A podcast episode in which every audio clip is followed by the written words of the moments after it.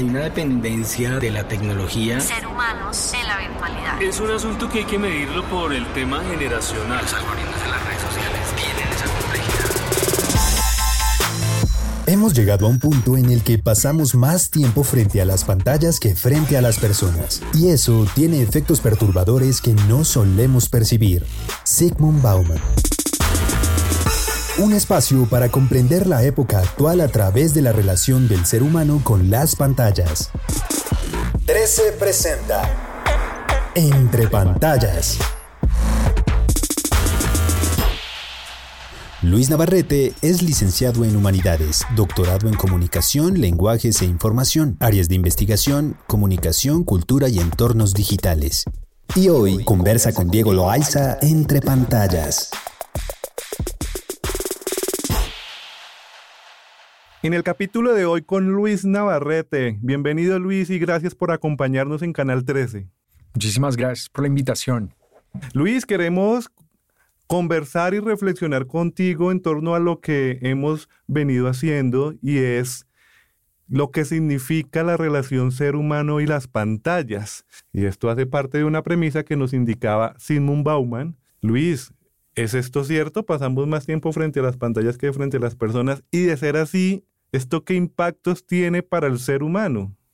Sí, yo, yo creo que es una, es una premisa muy, muy acertada, ¿no? que tiene que ver con, con muchos fenómenos, ¿no? el abaratamiento de las tecnologías que todos tengamos hoy en día teléfonos celulares, pantallas inteligentes y evidentemente la inserción de estas tecnologías y de las pantallas ha transformado las maneras en que interactuamos, ¿no? Y pues una cosa un poco evidente, ¿no? Ha generado como procesos de interacción que facilitan estas formas de interacción, ¿no? Posibilidades de ampliar la experiencia, de conocer otras prácticas, otras culturas, otras identidades, pero también pues ha, fragmentado las maneras del encuentro cara a cara, ¿no? Creo que esas son como dos, dimensiones eh, fundamentales y pues muy evidentes de este fenómeno. Bill Chulhan, Luis, hablaba de que vivimos en la infoesfera, en, en ese universo en donde la información es protagonista y hablaba además que, que además de vivir en esa infoesfera, vivimos allí es a través de las pantallas. Es decir, hoy percibimos la realidad a través de las pantallas. Lo que sabemos del mundo lo sabemos porque las pantallas nos lo han dicho. ¿Qué, qué piensa usted al respecto, Luis? Un poco como en una orientación de este filósofo surcoreano, ¿no? que es bastante crítico con, frente al fenómeno de la digitalización, de la experiencia mediada por pantallas, ¿no? Hay, hay una crítica que él plantea frente a este fenómeno, ¿no? Y es, por ejemplo, cómo se prioriza mucho la información y el dato y se pierden otros componentes fundamentales de, de, la comunicación humana como la narración, ¿no? Inclusive él, en, algunos de sus libros plantea cómo las formas de gobierno actual, las formas de control están priorizando mucho el dato, pero el dato pues desconoce otra serie de dinámicas fundamentales, ¿no? Y además que con el dato también se puede decir mentiras, ¿no? Pues, los, estadistas... Eh, sin ninguna acusación aquí negativa, ¿no? Desde la estadística uno puede demostrar cualquier cosa a partir del, número, ¿no? Y lo segundo, digamos que Shulhan también eh, plantea como varios fenómenos problemáticos alrededor de eso. Primero, como esa obsesión o radicalización de la experiencia humana en las pantallas, ¿no? Eh, pues gente que permanece allí hiperconectada, ¿no? Y que se, se desliga de los vínculos como de los núcleos eh, primarios. Y lo segundo, ese, conocimiento de la, de la realidad a través de las pantallas, pues tiene algo favorable, ¿no? Y es que nos ensancha mucho la, la, visión del mundo, nos permite entrar a negociar con otras formas de vida y creo que eso inclusive nos ha hecho más tolerantes, ¿no? Nos ha ampliado mucho la percepción del mundo, pero también pues la imagen que pasa por la pantalla está editada, está digamos, intervenida y eso pues puede generar unos, unas confrontaciones fuertes cuando ya uno va a la experiencia real, ¿no? en, uno de sus textos, él habla de algo que se llama el síndrome de París. ¿Sí? Entonces la gente cómo se hace una idea de lo que es París a través de la televisión, de las imágenes que ruedan o circulan por los entornos digitales, pero hay una enorme frustración cuando ya llegan a la ciudad de París y empiezan a encontrar unas contradicciones y venga, esto no es así tan bonito, eh, hay ratones, hay delincuencia, ¿sí? Que eso es como uno de esos efectos negativos, ¿no? Y creo que ahí está la capacidad del individuo de entender como que esa realidad es apenas un referente, ¿no? Y es un referente que tenemos que contrastar con la experiencia directa, no como que quedarnos simplemente con esa, con esa imagen que aparece por la pantalla. Desglosemos un poco, Luis, eso del dato, del algoritmo, a partir también un poco de lo que Byul-Chul Han y otros críticos o pensadores nos han indicado. Y por un lado, podríamos mencionar que dentro de ese dato y algoritmo que está muy presente actualmente en nuestras vidas, percibimos las relaciones, en este caso relaciones binarias, en donde perdemos la alteridad, perdemos el sentido de la otredad. Ah, casi que tenemos no relaciones, sino conexiones. Mm, eh, ¿estamos perdiendo ese sentido del otro a partir de esas relaciones binarias?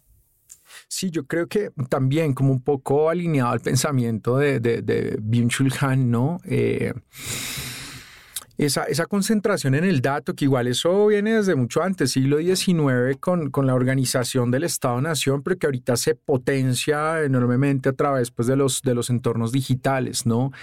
Y eso, pues fíjese, yo voy a tratar de ser claro un poco con esto, esa, esa interacción a partir del dato hace que estamos, es como ante procesos es de información, mera transmisión de información, comunicación parece como que se anula o se agota dentro de esta, dentro de esta experiencia, ¿no? Una cosa es pasar datos, pasar información, que es lo que permanentemente hacemos dentro de estas modalidades, pero procesos comunicativos, de confrontación, de discusión, de deliberación, inclusive la, cómo, cómo nos percibimos emocionalmente o subjetivamente dentro de estos entornos con la priorización del dato, pues eh, se pierde, ¿no?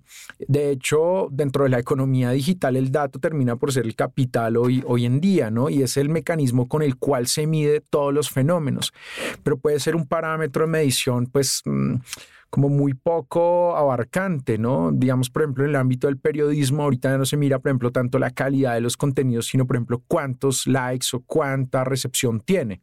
¿sí? Es un buen indicador, pero no es el único indicador. Entonces, digamos que es una, es una perspectiva pues, puramente como sistemática, informacional, pero donde la comunicación sí puede estar en, en crisis. Los entornos digitales, las nuevas tecnologías, tienen algunos pros y contras, como es natural.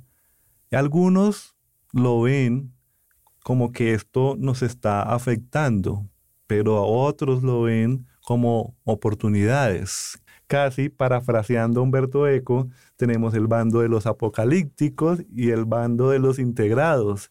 ¿En qué bando tú, Luis, te inscribes? Yo en este momento eh, estoy como tomando, estoy como en la mitad, ¿sí? Inicialmente yo sí hacía parte como una postura muy crítica. Empecé a percibir cómo desde esta relación con mm, teléfonos celulares empieza a darse este fenómeno que Jean Baudrillard llama el fin de lo social. Lo segundo, los procesos de manipulación que se hacen muy efectivos desde allí. También me parecía como eh, un argumento para ubicarme en esa perspectiva crítica. Lo tercero también tiene que ver con todo este movimiento de canales de odio, de ataques, que sin tener inclusive pruebas, sí, terminan por condenar, por poner en la palestra pública gente a partir pues de emocionalidades, es decir, también puede convertirse en un arma, ¿no? Eh, en la, afectación de algunos procesos, ¿no? Eh, digamos que en el ámbito de la educación, la educación mediada por tecnologías, a pesar de que se le ha confiado como, como un escenario de oportunidades, también tiene muchas limitaciones, ¿no? El ejercicio de la desconexión, pero porque estoy en la mitad, ¿sí? Porque estoy como tomando posición, porque creo que también a partir de lo digital se han dado unos procesos muy, muy, muy importantes. Primero, la visibilización de unas formas de vida que, cuando hablábamos de medios tradicionales y la concentración de medios, eran formas de vida que estaban como invisibilizadas y las comunidades han apropiado estas tecnologías y están haciendo un montón de cosas supremamente chéveres y también políticamente importantes, ¿no? La visibilización, por ejemplo, de sus proyectos políticos, de sus demandas, de sus intereses, ¿no? Por ejemplo, las comunidades afro, las comunidades indígenas, las comunidades LGTBIQ, creo que por ahí han hecho una serie de reivindicaciones muy, muy importantes. Lo segundo, mm, desde los movimientos sociales y también desde las mismas ciudadanías, en esa apropiación han encontrado la posibilidad de activarse políticamente. Pero desde los lenguajes de estos entornos digitales preguntan, participan y cuestionan. Por ejemplo, a, los gobiernos de Colombia de los, de los últimos, no sé, seis años para acá, la gente plantea discusiones a partir, por ejemplo, de los memes. Y a partir del meme que, que, mueve la dinámica del humor, también van consignas críticas y políticas. Y la gente desde ahí está exigiendo, está reivindicando cosas que son, digamos, activan políticamente a la gente. Dos, a partir de las pantallas, de la hiperconexión y de la, de la hiperinformación, también procesos educativos se han hecho más sólidos, ¿no? Digamos que hoy en día los espacios de clase a veces resultan muy cortos o inclusive las personas que no tienen acceso a la educación, pues entran y buscan un tutorial, empiezan a cacharrear, por los blogs preguntan, con la dinámica de wikis colaboran con otra gente y terminan adquiriendo unos saberes que antes estaban como muy distantes, ¿sí?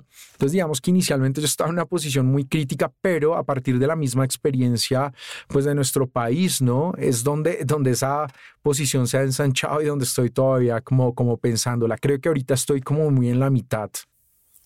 Luis, ha aparecido una nueva especie que ya no es un instrumento ya no es una tecnología, sino es un ser vivo. Lipovetsky lo llama el Homo pantagicus, que de una u otra forma es una persona que vive, siente, se comunica a partir de las pantallas. El, ese Homo pantallus eh, pareciera que es una nueva especie, casi que como un cyborg en donde la extensión de su cuerpo se convierten en pantallas. Eh, pasamos de ser un Homo sapiens a ser un, un Homo pantallus. Sí, digamos, sin, sin, pretender responderla, apenas como dando algunos insumos, ¿no? Porque es una pregunta muy amplia muy potente también, sí es necesario reconocer, y desde esa noción misma de extensión de, de, McLuhan y la misma idea de ecosistema, pues ya la Internet hace parte de nuestra cotidianidad, aún con temas como las brechas, inclusive quienes están por fuera en términos de conexión exigen la participación de estos entornos. Y McLuhan también planteaba algo en esa idea de la, de la extensión, ¿no? Y es nosotros creamos estos medios, tecnologías, como las, las queramos llamar, pero ellas nos determinan después, o sea, terminan por transformarnos.